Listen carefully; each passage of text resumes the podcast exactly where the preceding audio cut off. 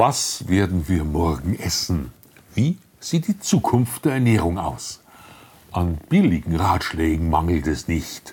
Sojakäse, Brokkolisprossen, Insekten, Tuben mit Nährpaste, Retortenfleisch aus Zellbrei, Bio-Südfrüchte aus den Tropen oder ungenießbare Wildpflanzen vom Wegesrand. Vermutlich letzteres. Aber nicht, weil es gesünder ist, sondern weil das Angebot an Nahrung knapp werden könnte. Unverdrossen arbeitet die Politik daran, die heimische Landwirtschaft zum Erliegen zu bringen. Sie schränkt die Verwendung von Dünger ein, unter dem Vorwand, er verseuche das Wasser. Sie verbietet den erforderlichen Pflanzenschutz, unter dem Vorwand, er könnte Insekten gefährden. Sie nimmt den Landwirten fruchtbare, der Wildnis abgerungene Humusböden weg, unter dem Vorwand, wir bräuchten mehr Wildnis. Sie hindert die Bauern daran, ihr Vieh auf die Weide zu lassen, unter dem Vorwand, die Wolfsrudel bräuchten Heimat. Und als ob das Maß noch nicht voll wäre, wird der Berufsstand mit Formularen garottiert. Sobald die Landwirtschaft durch das Wunschkonzert der Weltretter zusammengebrochen ist, wird gegessen, was auf den Tisch kommt, wenn es denn bis dahin gelangt.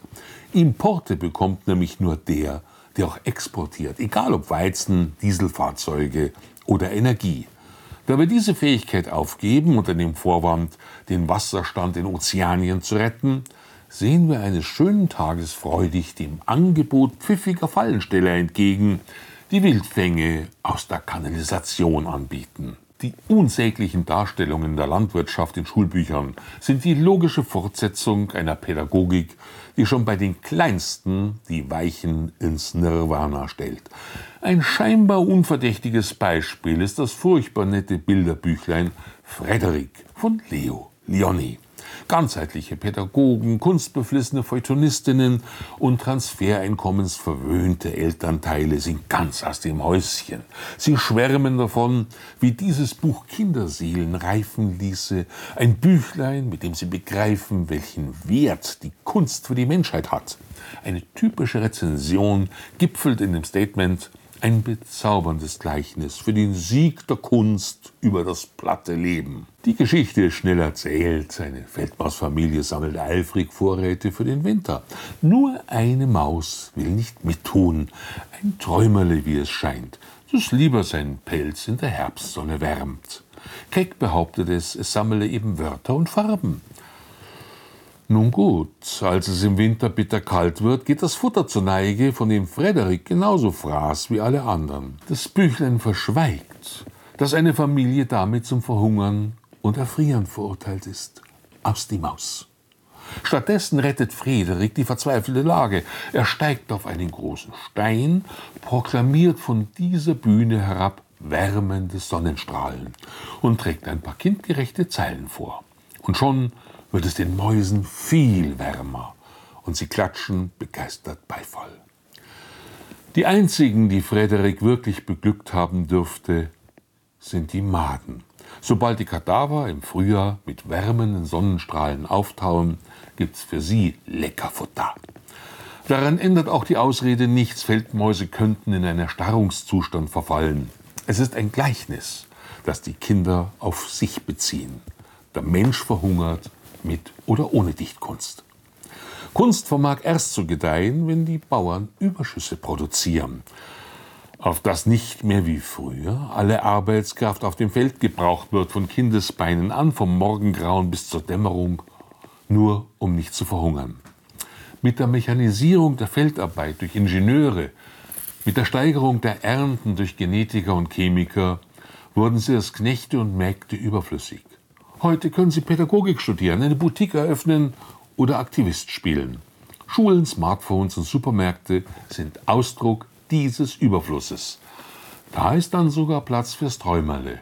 Mit Begabung und Fleiß würde aus ihm ein Künstler, aber nicht dadurch, dass er sein Fell in die Sonne hält. Es war stets der Überfluss, der die Kunst erblühen ließ. Je faszinierender ihre Schöpfungen, desto mehr beflügelte sie die Kreativität der Wissenschaftler, die wiederum die Genialität der Ingenieure antrieb, deren Ideen in Produkte umzusetzen, die uns mehr Zeit, mehr Lebenszeit schenken. Könnte es sein, dass dieses Büchlein bei Erwachsenen deshalb so beliebt ist, weil es einen Lebensstil rechtfertigt, der sich der Verantwortung gegenüber der Gesellschaft, in der man lebt, mit dem Hinweis auf Selbstverwirklichung entzieht?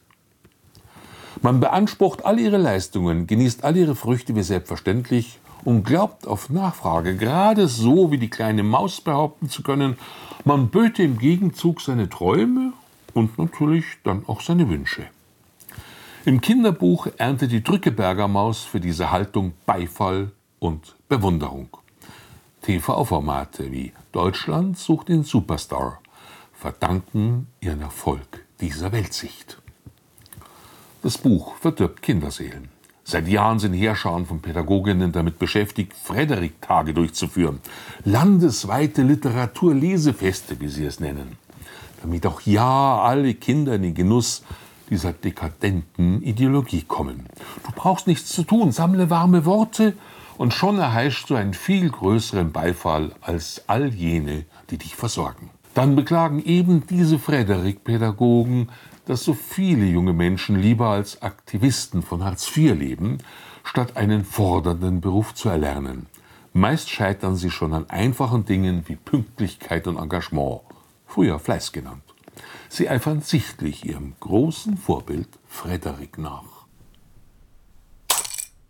Unsere Kultur hat wundervolle Geschichten für die Kleinen hervorgebracht, aber die sind nicht süß. Naiven Erwachsenen erscheinen sie gar grausam. Das Verhalten der Eltern von Hänsel und Gretel finden sie gar nicht gut. Die Verlassenheit der Kinder im Wald oder die Oma, die einen fetten Braten wittert, sei nicht kindgerecht. Doch Kinder lieben dieses Märchen. Denn es hilft ihnen, erwachsen zu werden und die Verantwortung für ihr Leben zu übernehmen.